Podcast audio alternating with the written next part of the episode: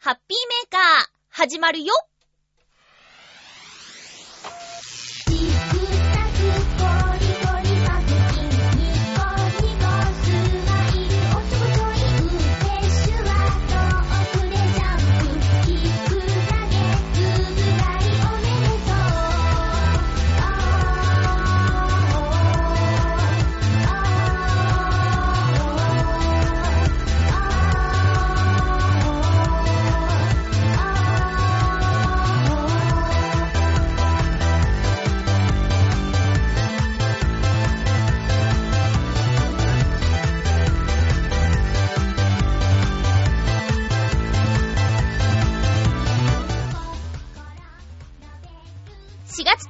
まゆちょのハッピーメーカー。この番組は、ハッピーな時間を一緒に過ごしましょうというコンセプトのもと、ちょあへよ .com のサポートでお届けしております。桜が綺麗に咲いています。私の住んでいる浦安は、桜がたくさんあるんですけど、並木とかわーってあるんですけど、私、この週末、しっかり満喫して参りました。そのお話もしたいと思います。え、皆さんの住んでいるところによっては、まだまだ北海道はゴールデンウィークぐらいにならないと桜咲かないんだよとか、あと、まだ雪に埋もれてるんだよとか、いろんなところがあると思うんですが、えー、このハッピーメーカーを発信している浦安では、まさに今、街中が桜色に染まっています。今日もたくさんのメッセージありがとうございます。紹介しつつ、1時間よろしくお願いします。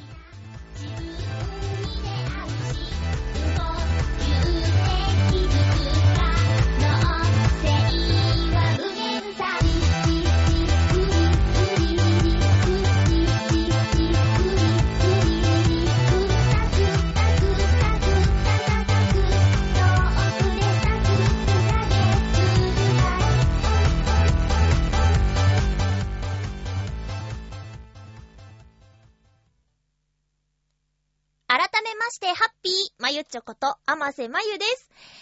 あったかくてね、うん。今ね、えー、月曜日の午後2時過ぎなんですけど、本当はね、バイトから帰ってきて、ちょっと寝てすぐ収録する予定だったんですよ。ただね、え布団を出て、窓を開けたらですね、すごくあったかい日差しがこう、おいでー、おいでーって、誘ってきて、で、うーんつって 無印良品で買った、あの、大きなやつなんですけど、ビーズのね、クッションがあるんですよ。くたびれない、こう大きめのなんかクッションがあるんですけど、それを窓辺に運び、ちょっとしたブランケットをかけ、ぽつり、ぽつり、ぐー。おかしいぞと。あら、こんなに過ぎているっていう。まあ、何ですかね。あれは合ってますか？春眠暁を覚えずっていう。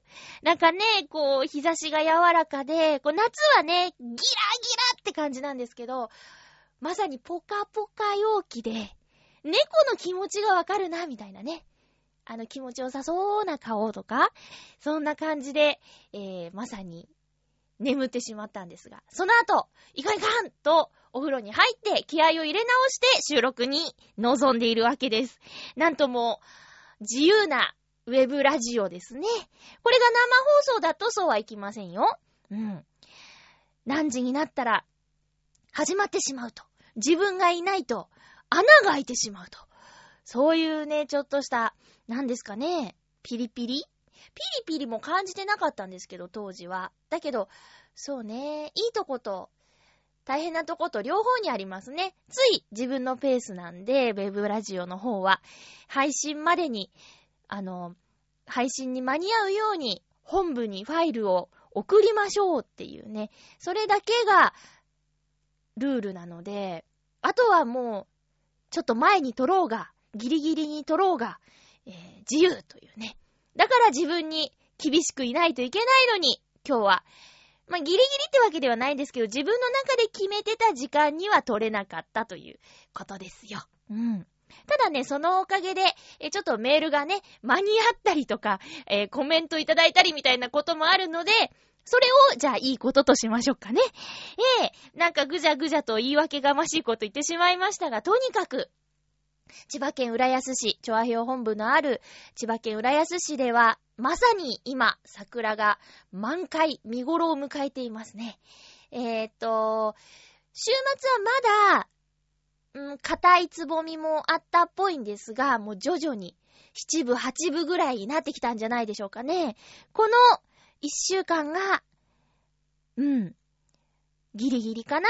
週末にはもう桜吹雪みたいになっちゃうんじゃないかな。あと、天気予報で言ってたんですけど、明日、明後日、火曜、水曜ぐらいは、この間の強風まではいかなくとも、ちょっと荒れ模様になるとか、風が強いって言ってたので、まあ、花が心配ですよね。なので、会社の行き帰りとかに桜を見れる人は、まあ、そこでしっかり見ておきましょう。あとは、えしっかりレジャーシートを引いて、ゆっくりできるよって方は、ぜひ、その時間を大切に。桜ってね、年に一回、そんなに長い間咲いているものではないので、なんか、やっぱり特別だよね。みんな、なんとなく心躍るんじゃないですかね。つい、いつも花だ、花なんか興味ないよっていう人も見上げちゃったり、立ち止まって見ちゃったり、みたいなこともあるんじゃないかしら。うん。と思っています。えー、まずはですね、そう、桜を見に行った話は後でさせていただこうと思うんですが、お便り届いていますのでご紹介します。ありがとうございます。コージーアットワークさんからいただいているのをですね、2通ご紹介しようかなと思います。まずは、先週私がちょっとお話ししたことに、えー、リアクションいただきました。コージーアットワークさんありがとうございます。まゆっちょ、ハッピーハッピー花園神社で予約、夜明かし。花園神社で夜明かし。私もやりましたよ。私の場合、社に潜り込んで眠りました。とんでもない罰当たりですが、所詮、異教徒のやることなので、多めに見てください。笑い。花園神社の他に、まゆっちょおすすめの夜明かしスポットはありますか？私的には、交番があって人の多い駅前広場とかが安全でおすすめです。では、ということで、ありがとうございます、コージアトワークさん。花園神社やりましたか？でもね、きっとね、えー、罰当たりというか、守ってくれたと思いましょう。あのー、あんまりね、こう人目のつくところで、えー、ゴロンとしてたり、眠りにつくと、やっぱりちょっと危ないから、えー、花園神社に守ってもらったという風にね、受け取ってね。そして、異教徒。うん。まあ確かに 困った時は神様、仏様、なんつってね、言いますけど。え、っと、夜明かしスポット？私、そんなにですよ。そんなにやりませんからね。えー、でも、専門学校の時とか、その昔ですね。昔、飲んで、飲んでって言ってもそんな、今日のテーマはお酒なんですけど、飲んでっていうほど飲まないけど、まあ、とにかく、足をなくしてですね、帰れなくなってっていうのはあるけど、そうだな、どこだっけ？ああ、でもね、外でずっとっていうのは花園神社が最初で最後かな。なんだかんだと言って、えー、友達の家に駆け込んだり、駆け込む？入れてもらったり、あと、お店入ったり、とか、映画館入ったりとか。あ、映画館はね、それもあれだな、なんか。一緒にいた人が同じような気がするんですけど、えっ、と、まさに人通りがあって、交番がある、か、なんだっけ？歌舞伎町？そうそうそう、歌舞伎町のなんか広場があるんですけど、そこに最初いたんだけど、なんかちょっと嫌だね、つって、その近くにある映画館に入って、スーパーレイトショーみたいなやつに入ったんですけど、まあなんか、数分で眠りにつき 映画はほとんど覚えてないみたいな。で、それもね、2時間ぐらいしたら終わっちゃうから、またそっから、そうだな、あれは、歌舞伎町のマックは24時間とかやってる。今、今はね、ほとんどのマックはそうですけど、十年、十数年前は24時間やってる数少ない、えーお安い場所だったので、入ってたかなうん。でもね、お安いって言っても割高になってたんです、当時。何割か、マシマシで、タクシーと似てる？そういうとこ。そうそう。だから、新宿っていうのは何度かありますね。うん。あ、でもね、それでも探したんだよ。花園神社に行っちゃった時も、漫画喫茶とか、あ、まあ、そういうところを探したんだけど、どこもいっぱいで、まだ肌寒かったからね。うん。だから、仕方なく、外でってことだったんですけど、私ね、あの、赤坂でナレータースクールに通ってるんですけど、そこでね、浦安に帰るには東西線っていう地下鉄に乗るんですけど、電車が終わるのが早いんですよ。終電が。だから、うーん、23時半には電車に乗らないと危ないみたいなね。うん、ギリギリになっちゃうっていう。で最後の一本って何があるかわかんないから怖いじゃないですか。だから、最後から一個前ぐらい乗りたいと、やっぱり、10、うん23時半には電車に乗りたいんですけど、そうなるとね、まだね、宴の途中だったりするんですよね。学校の授業が終わった後、みんなでちょっとお話をするんですけど、そこでね、途中退席するのがいつも嫌で、で、もう今期というか新しく始まる半年は、帰るの諦めようかなって思ってるぐらいなんですよ。なんか途中で帰ったらさ、いい話が聞けないかもしれないとか思うと、すごく後ろ髪引かれる思いで帰るので、だからね、赤坂あたりで24時間やってる何か漫画喫茶でも、えー、喫茶店でも、マックでも何でもいいんですけど、いられる場所はないかと、今ちょっとね、探し中なんですけどね。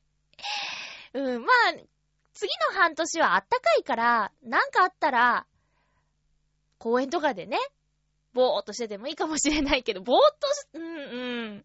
あとはなんか、徒歩で帰るのに挑戦みたいなのもやってもいいかもしれないけどね。まあ、とにかくちょっとね、また、この半年は急いで帰ろうと思わず、電車を諦めようっていう路線もちょっとありかななんて思ってます。えっ、と、コージアットワークさんありがとうございました。もう一通紹介しちゃおうかな。えー、コージアットワークさんから。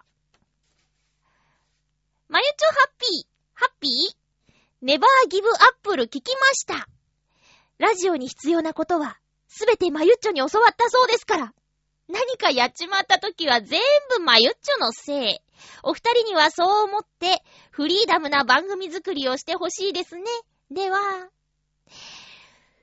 教えてない。教えてないからね、ラジオのすべてってなんだよ私も知らねえよ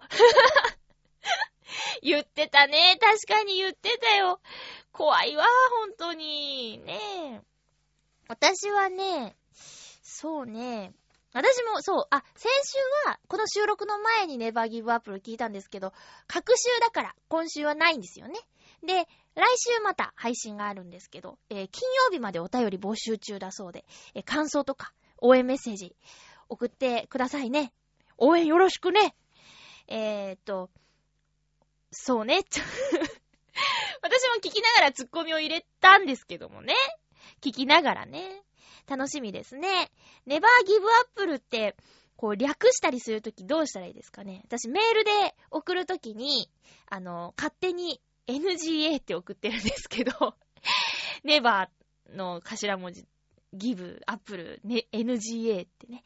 なんか、なんかないかね。まあ、そんなのはね、あの、あちらで、えー相談すればいいことなんですけども、えー私はとりあえず、長えなと思って、というか、アルファベットの綴りをこう打つのが、ちょっと大変だから、略してそうやって送っちゃってるんですけども、いやいやいや、ね、早くプロフィールの写真を、顔写真にしろとみんなもね、あの、葉っぱかけといてくださいね。コージアットワークさんありがとうございます。また、お便りを送る番組が増えましたね。えーなのに、ハッピーメーカーにもいっぱい送ってくださって、いつも本当にありがとうございます。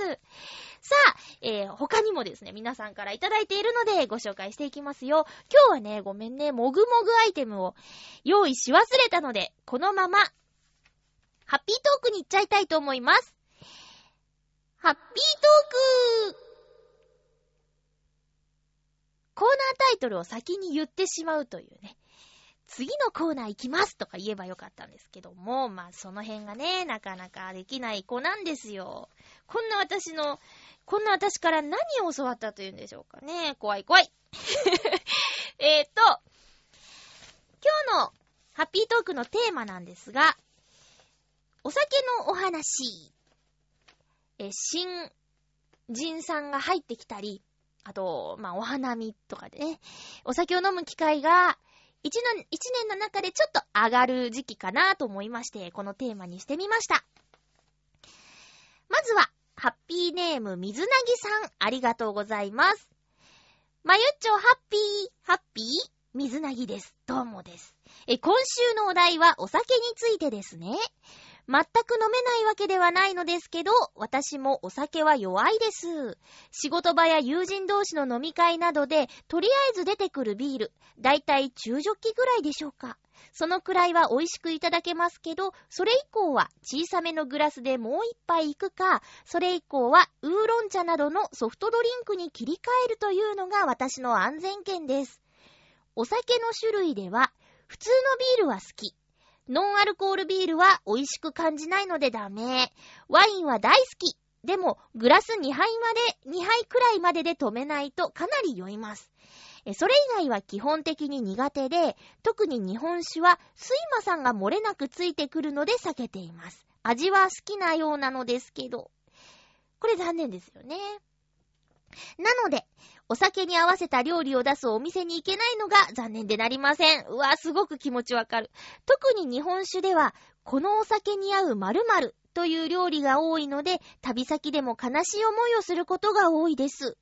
こんな私でも、北海道のトカチワインバイザーの資格持ちだったりします。わー、すごいトカチワインの美味しさを広めるための資格であって、どれだけの量が飲めるかは関係ありませんので、私でも慣れました。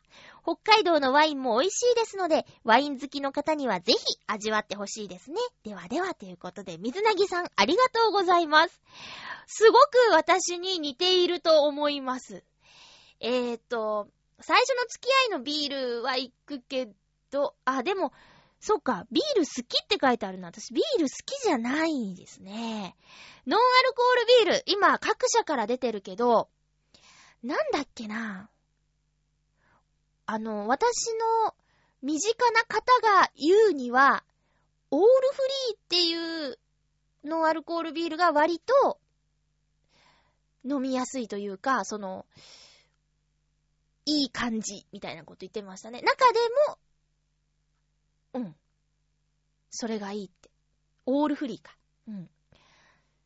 えー、っと、な、わからないんですけど、なんで、アルコールフリーのビールを飲むんですかね私、もうビールの味が嫌いだから、あとあの、泡。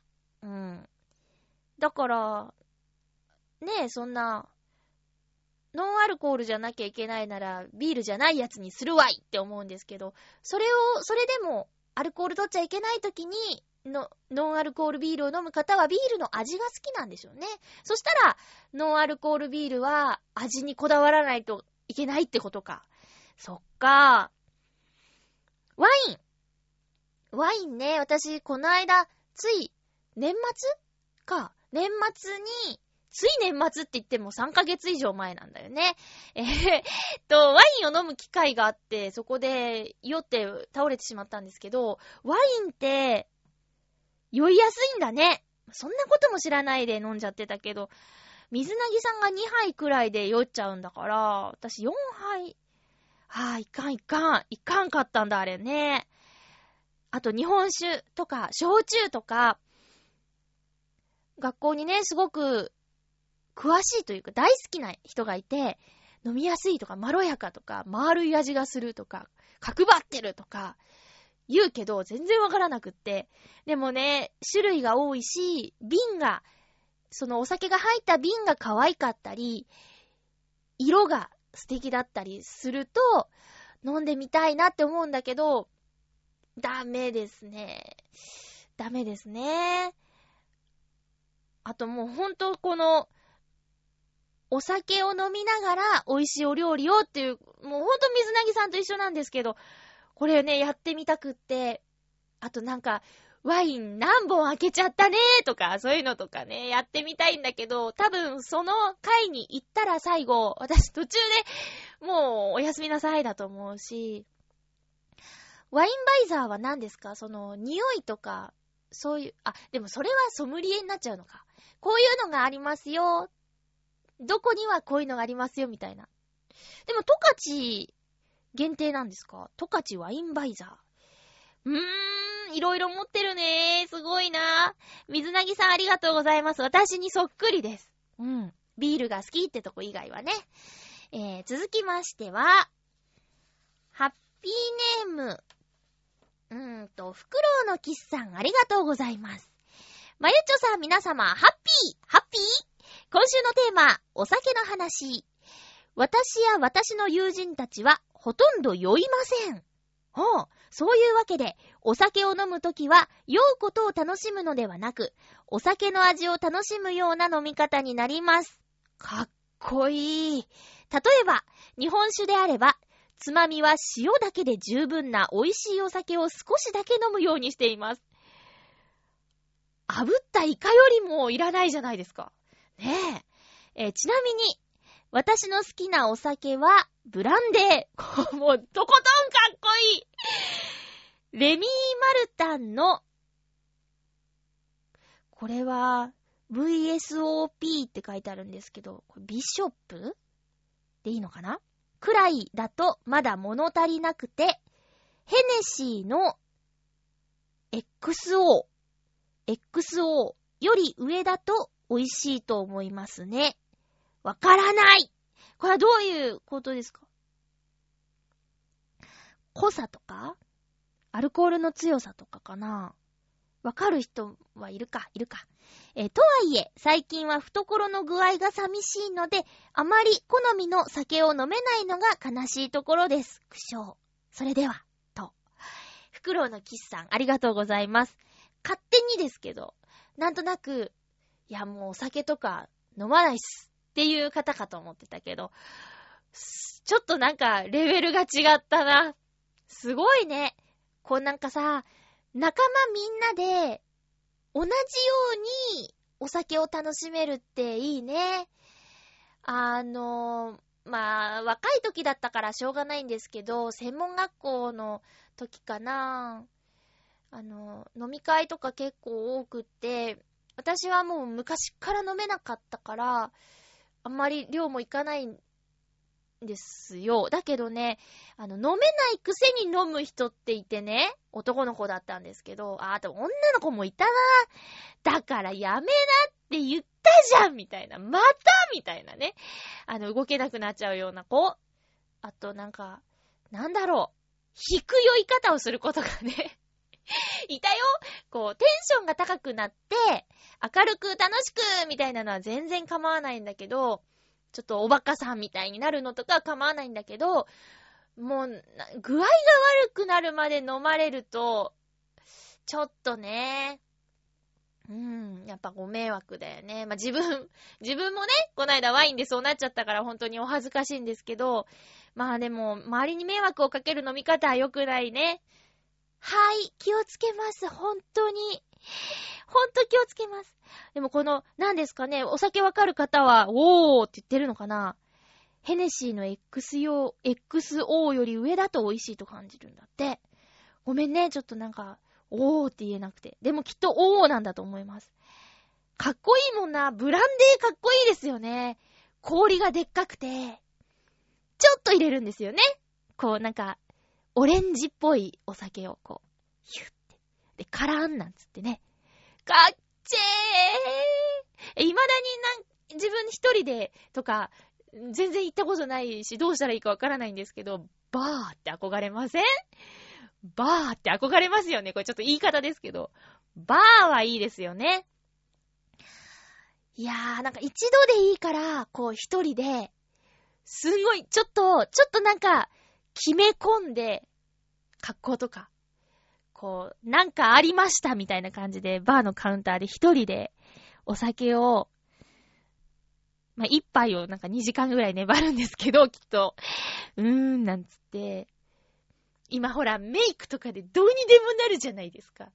で、なんか、隣のお客様からですっていうのを、体験してみたいなぁ。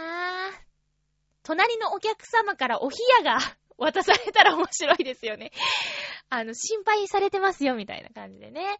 えー、袋のキスさん、また、そうだな、懐が暖かくなったら、美味しいお酒、好きなお酒を思う存分、仲間とね、飲めるといいですね。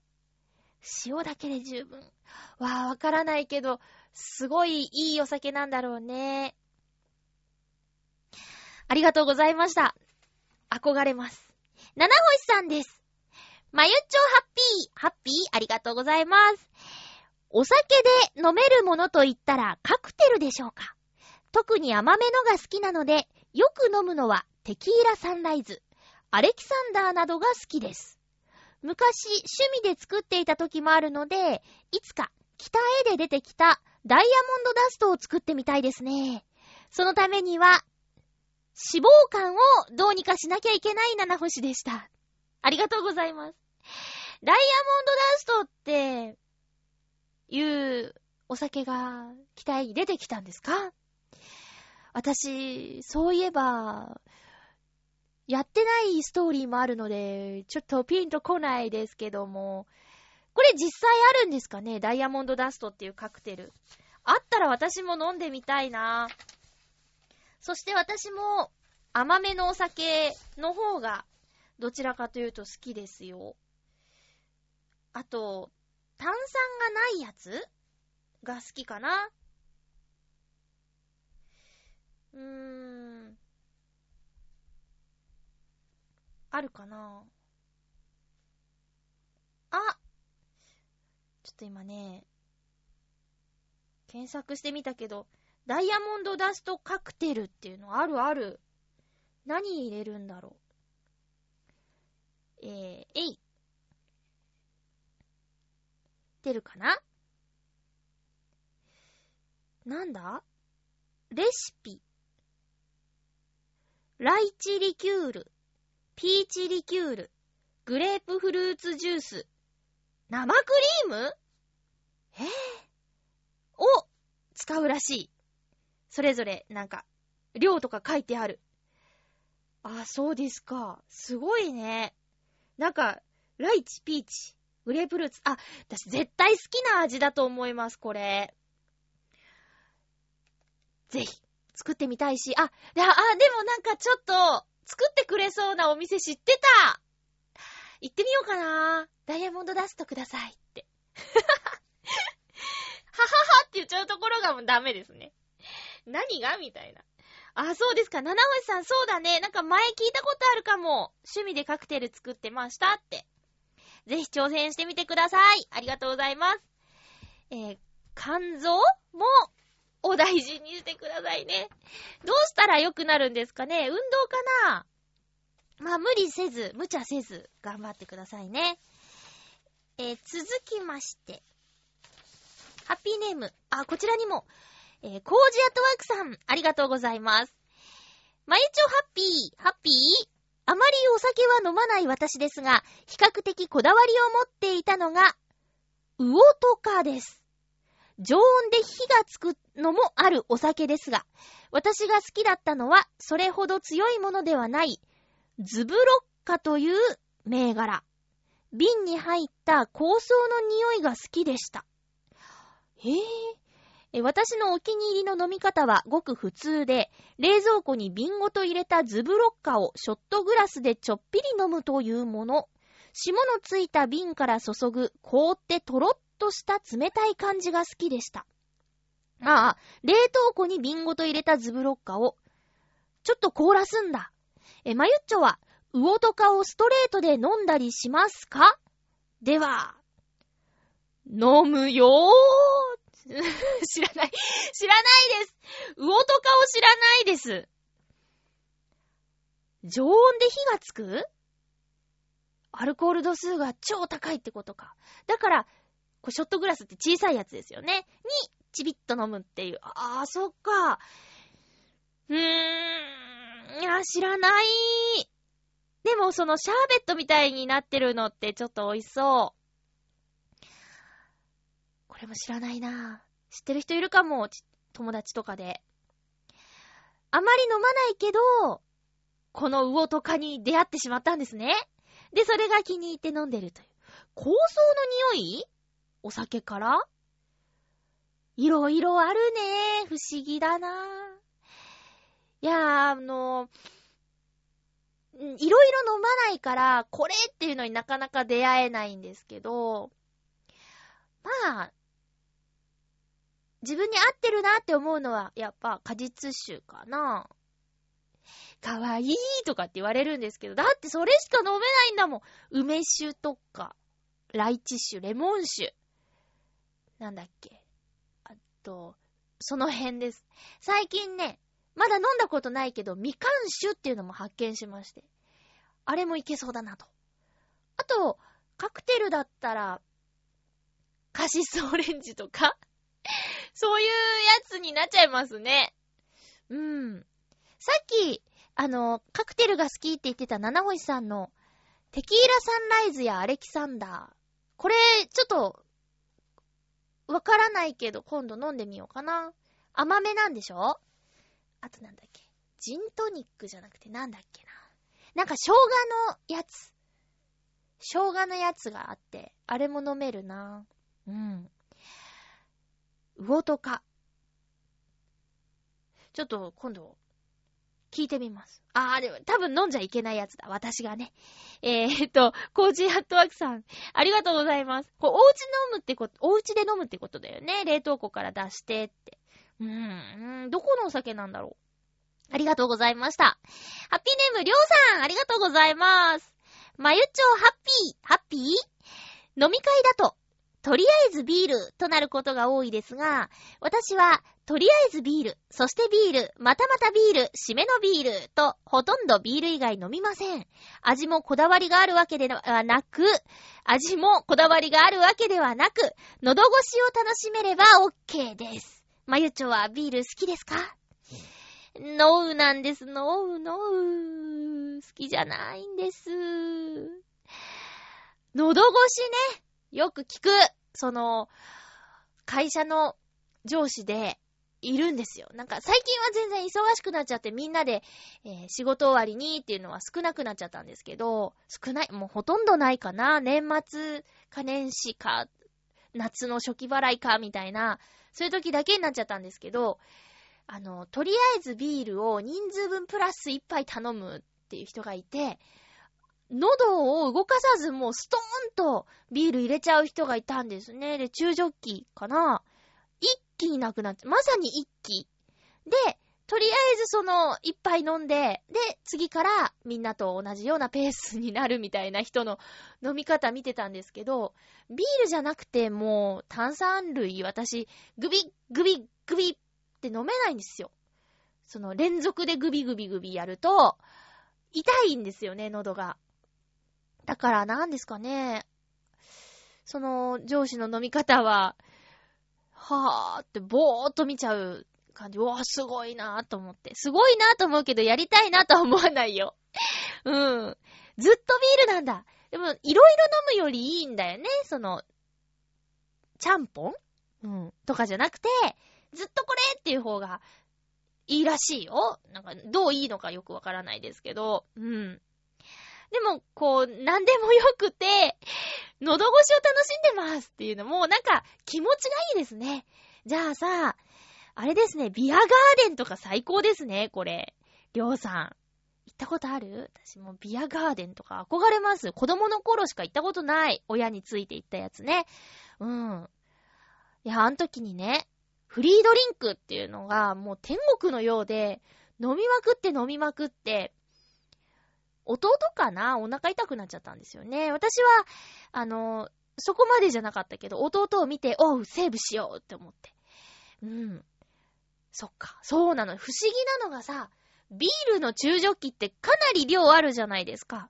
あれをね、七八杯行く人いるんだけど、水やお茶でもそんなにいけないよって私思うんですけどね。あの飲んだ、飲んだ液体はどこへ行くんですかねすごいなと思って。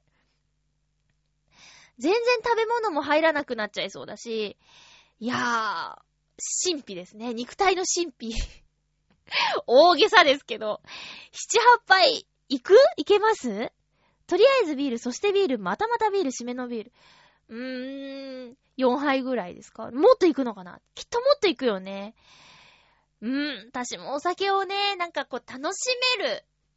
みんなと同じぐらいに飲めるぐらいは飲みたかったなーって。全然なんだもん。なんか飲んでる？とか声かけられちゃうレベルでね。でもまあ、顔が赤くなるから、あんまりこう、強要もされないんですけど、でも、きっと世の中には私の知らない美味しいものがいっぱいあるんだろうなと思うと、なんかね、もうちょっと、もうちょっと飲みたいなと。親がね、毎晩晩酌をしていたので、うちには、何ですかね、常にビールのケースがあって、あれ1ダースっていうの？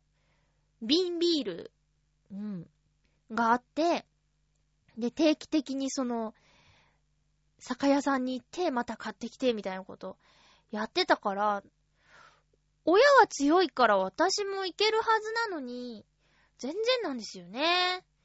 うん。えっ、ー、と、まあ、ほどほどに楽しく美味しくお酒をみんなで楽しみましょうね。えっ、ー、と、いつかライブの後に、ノートノーツをやってた時に、ライブ後にみんなで飲んだことがありまして、来てくださったお客さんと。その時は、なんかね、気分次第なのかなビールを美味しく感じたことがライブ後あったんですよね。これかーなんてね、仕事の後の一杯、うまいみたいな、これかーって感じたことあったんだけど、またそういう風にお酒を味わえることがあるといいな。一瞬、一時ハイボール飲めてる時期があったんですけど、それもね、どうやらあまり合わなかったみたいで、やっぱり梅酒とかに戻ってきちゃうんですよね。柚子酒、グレープフルーツ酒とかね、結構美味しいのあるよ。まあ、とにかく甘いなって感じなんですけど、うん。そんなこんなでお酒のお話でした。皆さんメッセージありがとうございました。ここからは、ふつおたなどなどご紹介していきたいと思います。えー、っと、コージアトワークさん。続きのお話をいただいてます。ありがとうございます。まゆっちょハッピー、ハッピー？というわけで、まさかの3週連続でお送りする明治の留学生の話題ですが、今回はその一人、石川源三郎について。私費留学でしたっけ？ね。え、実はこの人、明治24年12月21日にアメリカマサチューセッツ州スプリングフィールドで生まれたスポーツ、バスケットボールを世界で初めてプレイし、その様子をスケッチした日本人なのです。石川源三郎さん。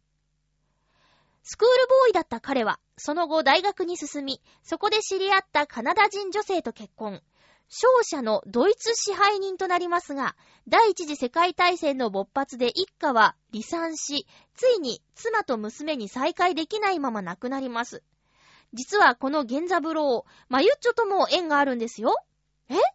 というのも、妻子と生き別れになった第一次大戦の経験から、情報手段の必要を痛感した彼は、日本最初のラジオ局、東京放送、後の NHK の設立発起人の一人となり、日本のラジオ放送を作ったからです。へえ。実は私、源三郎の息子さんとお孫さんを探し当てて、お話を聞いたこともあるのですが、その話は、また別の機会にします。続きますね。え、長話をしてごめんなさいでは、ということで、ありがとうございます。いいんですよ。いいんです、いいんです。なんか一個一個は短くなってるし。ありがとうございます。そうなんだ。なんかすごいドラマチックな方で、え、話聞いてみたくて、あ、そっかそっか、研究してたからね。研究してて、会って、でも、探して、さあ、お会いしたいですって言って会ってくださるんだ。よかったですね。え、どんな話聞いたのかすごく気になるので、また、また別の機会に 続きますね。え、過去放送からですね、この、し私費留学について。気になる方は、コージアットワークさんのお話を探してみてくださいね。えありがとうございます。NHK を作るときの創立発起人の一人。へえ、すごい。じゃあ帰ってきたってことですね。日本にね。はぁ。え、え、息子さん妻と娘に再会でき。あ、息子もいたってこと？その後のことかなまあまあまあ、いろいろあるでしょう。いやー、ありがとうございます。なんか、大学生の時だっけ？なんか勉強してたことを今でも覚えてて、そしてこうやってみんなにラジオを通じて教えてくださっててって、そこもすごいね。私何か勉強したことで伝えられることあるかしら？うーん、ないなぁ。こんな私でも、高校の創立100周年のイベントに卒業生代表で呼ばれまして、今何をやってるのかっていうことをお話ししてきたことがあるんですが、あれ大丈夫だったのかな？ぁなんてね、今思えば。えー、ちょうど、その期待のアニメをやった年だったから、話すことはあったんですけど、まあ、そうですね。あの、あの時話を聞いてくれた子の中で、終わってから放課後に会いに来てくれた子とかいたんですけど、今どうしてるんだろうね。声優さんになりたいみたいな人も当時いたからね。どうなってるでしょうか？私よりも、こう、断然活躍してたりとかっていうことももちろんありますからね。えー、なんか、いいつてがあったらいいななんてね、思いますけども。え、っと、コージアットワークさんありがとうございます。えー、私、先週ですね、あの、六、六義園と書いて陸義園に行ってきました。巣鴨の近くにある大きな公園なんですけど、そこにあるしだれ桜がね、有名なんですって。だけど私は行ったことがなかったんです。うん。あ、最寄り駅はね、駒込。駒込駅、JR と地下鉄であるんですけど、えー、駒込駅から歩いてすぐのところにあります。入園料がかかりまして、一人300円、大人で300円ですね。で、たまたまですね、この日は桜を見に行こうってお友達と言ってて、でも、まあ、九段下とか行って、お堀の桜とかかなーなんてなんとなく思ってて、行き先も決めずにいたんですけど、待ち合わせ場所に行ったら友達が、朝、あの、テレビで見たんだけど、し、しだれ桜陸義園って行ったことあるみたいな感じで知らないし見たこともないって言って、で、えー、友達の情報で行ったんです。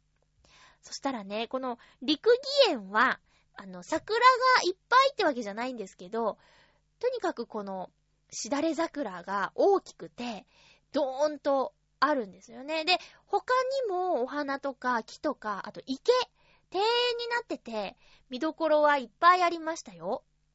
で、この日は、あの、あったかかったし、テレビで放送されたこともあってか、すごくたくさんの人が来てたんですけど、テレビもね、来てて、あと、リポーターさんとかがなんかリハーサルしてるところとか見て、すごく新鮮だったんですけども、とにかくね、そうね、大きくて、あと、ちょっと風が、いい感じの緩い風が吹いてて、それにこう、そよそよ揺れてるしだれ桜うん。枝がしなやかだからさ、なんか、こう写真に収めるというより、こう動画で見たい感じかな。すごく良かったです。陸義園。ボランティアで公園を案内する人とかもいたりしてね。私はその一行には加われなかったんですけど、タイミングが悪くて。うん。だけど、その、桜を見た後庭園をぐるーっと歩いたんですけど、抹茶をね、お茶をいただけるところとかがあったり、あと、陸義園の桜を使ったお菓子とか売ってたりして、えー、うーん、行ったことない方はぜひ、来年。または、まだ行けるかな？この放送、火曜日に聞いて、まだ行けるかなって感じなんですけど、ぜひ行ってみてください。駅からも近いし、あと、やっぱり見応えがあるし、他にものんびりできるベンチもあるし、いい空間、緑いっぱいのいいところだったので、おすすめします。陸義園は、六義園と書いて、陸義園です。これがね、パソコンで入力したらね、陸義園で出ないんですよ。だけど、あの iPhone とかで、あの、陸義園って入れたらちゃんと六義園って出てきて、賢いなぁと思っておりました。はい。えー、で、土曜日は、あ、その陸芸行ったのは金曜日なんですけど、土曜日はですね、浦安にある中央公園っていうところで、舞浜ビーチプロジェクトの皆さんとお花見をしてきました。私、この半年ですね、舞浜ビーチプロジェクトの活動には参加ができなかったんですよ。金曜、土曜と学校に通っていたので。で、えっ、ー、と、ちょっとね、なんか、お花見だけ行くのもなーなんて思ってたんですけど、あの、お久しぶりですって顔出したら、あらーって喜んでくださって、元気だったなんつってね。あの、また、その翌日には浦安の桜祭りというか、カフェテラスイン境川っていうイベントがあって、そこで舞浜ビーチプロジェクトの皆さんが、ホットドッグのあの、販売をするってことで、それもね、えー、お昼まで手伝ってきたんですけど、えー、で、今月は21日の土曜日にまた清掃活動をやるということで、えー、土曜日なのでね、これには参加できるかななんて思って、まあ、がっつりは参加できてないんですけど、できる範囲で、えやろうかなと思ってます。で、中央公園なんですけど、初めて行きました。浦安の中央公園、浦安の方ならご存知だと思うんですけども、あの、浦安富士登りたいっていうのをね、なんかどっかで聞いたことあるなって、えー、ビーチ坊やさんが組んでた、何ですかね、グループなんですけど、その浦安富士ってどこにあるんだろうと思ったら、この中央公園のちょっとした丘を浦安富士と呼んでいて、えー、ディズニーシーができて、プロメテウス火山ができるまでは、浦安市で一番高い山だったそうです。今は、プロメテウス火山が一番大きな山なんですけどね。登れる山としては一番大きいんじゃないかなと。で、この公園はね、あの、震災の影響で、ちょっと、何ですかね、あの、道、公園内の道が割れてたり、ところどころね、壊れてたりするので、普段はね、入っちゃいけないことになってるんだって。だけど、桜がいっぱいあるから、この時期は、そういう特に危ないところにはロープを張って立ち入り禁止にして、開放してくださっていたそうです。で、公園の中にお手洗いもあるし、あと、そうね、お店も近くにあるから、お花見には、ベストパークらしく、そこでやってたみたいなんで、私も行ってきました。お花見らしいお花、お花見は何年かぶりでしたね。なんか、ブルーシート引いて、みんなで食べ物持ち寄って飲んで、ワイワイってやるのね、すごく久しぶりでしたよ。皆さん元気そうでよかったです。でもなんかみんなね、食べ物を持ち寄りすぎていっぱい余ってましたけどね。乾き物はまたの機会にということで、あとお惣菜類はみんなで分けて帰りました。はい。で、次の日の桜祭りカフェテラスイン境川もね、あの、ものすごい人がたくさん来て、200本のホットドッグが1時半には売り切れたそうですよ。私1時までしかお手伝いできなかったんですけど、その後すぐなくなっちゃったんだって。よかったです。あのね、炭火でパンとソーセージを焼いて、あ、ソーセージは茹でてから炭火で焼いて、で、まあ、普段家では食べられない感じですよね。炭火はやっぱ違いますからね。で、ソースも3種類から選べて、結構ね、美味しいと言っていただけてよかったです。はい。えっ、ー、と、境川の周辺では年に4回水辺のイベントをやるそうで、あの、春はお花見と一緒。で、夏は農業的な、ちょっと涼みましょう。夕涼みみたいな感じ。あと、秋は何だろう。で、冬は日向ぼっこ、日向ぼっこしましょうっていう、年に4回やるそうで、えきっとね、え水辺のイベントということで、舞浜ビーチプロジェクトも呼ばれると思うんですけどもね、私もできる限りで参加したいなと思っています。皆さんもね、お時間あれば、ぜひ、コージアットワークさんは行けたんでしょうか？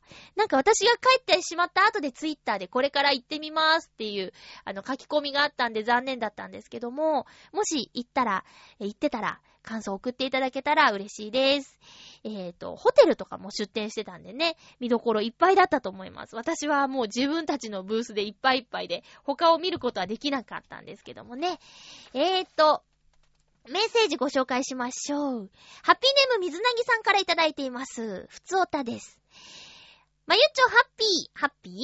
前回の放送で読んでいただいた北海道への行き方についてのメールですが、空港にどのくらいの時刻に行けるかによって乗れる便が変わってきてしまうので、その辺は注意ですけど、まゆっちょの場合はどうかなと思って調べてみましたところ、ありがとうございます。浦安発5時11分の東西線で葛西まで行って、そこから羽田空港行きの連絡バスに乗れば、5時40分頃には空港に着けるようですので、朝一番の飛行機に間に合いますから、時間的には問題なさそうですよ。費用の件を一番心配されていましたけど、時期によっては京都に行くのと往復の交通費ってそんなに大差ないように思います。正規料金で調べてみましたが、京都から、ん東京から京都まで新幹線では1万3000円くらいです。そうですね。飛行機は航空券を買うタイミングによって価格が大きく変わってしまいます。雪祭りのシーズンや一番人気の夏休みの頃は、片道3万5千円ぐらいしてしまいますけど、オフシーズンで2ヶ月前に購入できれば、最安で片道9千円で乗れます。何この差すごいね。何を見たいか、何をしたいかにもよりますけど、オフシーズンに行けるのなら、かなりお手軽に行けますので、挑戦してみてくださいね。ちなみに、私が一番安く行ったケースでは、1月中旬のオフシーズン、過去、クリスマスイベントと雪祭りの間で、往復の飛行機と宿泊するホテル、過去、札幌駅前の全日空ホテル、込みの1泊2日で、1万5千円というのがありました。ほとんど片道半の飛行機代だけで、ホテル代無料というレベルの料金ですが、旅行会社のパックツアーでは、稀に激安のフリーツアーもあるので、探してみるといいですよ。人気の雪祭りシーズンや夏休みでも平日ならかなりお安いようです。ではでは、ということでありがとうございます。調べてくださった。そうか。葛西からのバスがあるんですね。バスいいですよね。乗り換え、あの、モノレールとかの乗り換えとか結構さ、めんどくさかったりするし、料金もバスとトントンだったりすれば、バスに乗ってる間の2、30分間また寝られちゃうし、いいよね。あの、何度か空港に行こうという目的で、デッキから飛行機見よっかとか、あと、なんか、なんだっけ、飛行機の中のお土産を、飛行機の、航空の中のあ、空飯？空飯って一時流行りませんでした？空弁か。なんか空港で買えるお弁当とかお土産屋さんを目的に何度か行ったことあるんですけど、その時はね、舞浜のディズニーリゾートのバス乗り場から羽田行きのリムジンバスに、確か800円ぐらいで乗ったかな。あれもいいなと思ったんですけど、葛西からですか？そっか、盲点だったな。ありがとうございます。最安値9000円とか、一泊込みで、往復と一泊込みで1万5000円とかもう驚きですよ。びっくりしました。やっぱ、賢く計画していくのがいいんですよね。ただね、こう前もって、いついつ行こうって2ヶ月先の予定なんて全然わからないからさ、あの、ジンクスというか、私たちあの、突発で仕事が入る人たちで言われてることは、何か大事な予定を入れた時に限って、外せない仕事が入るよねっていうのがありまして。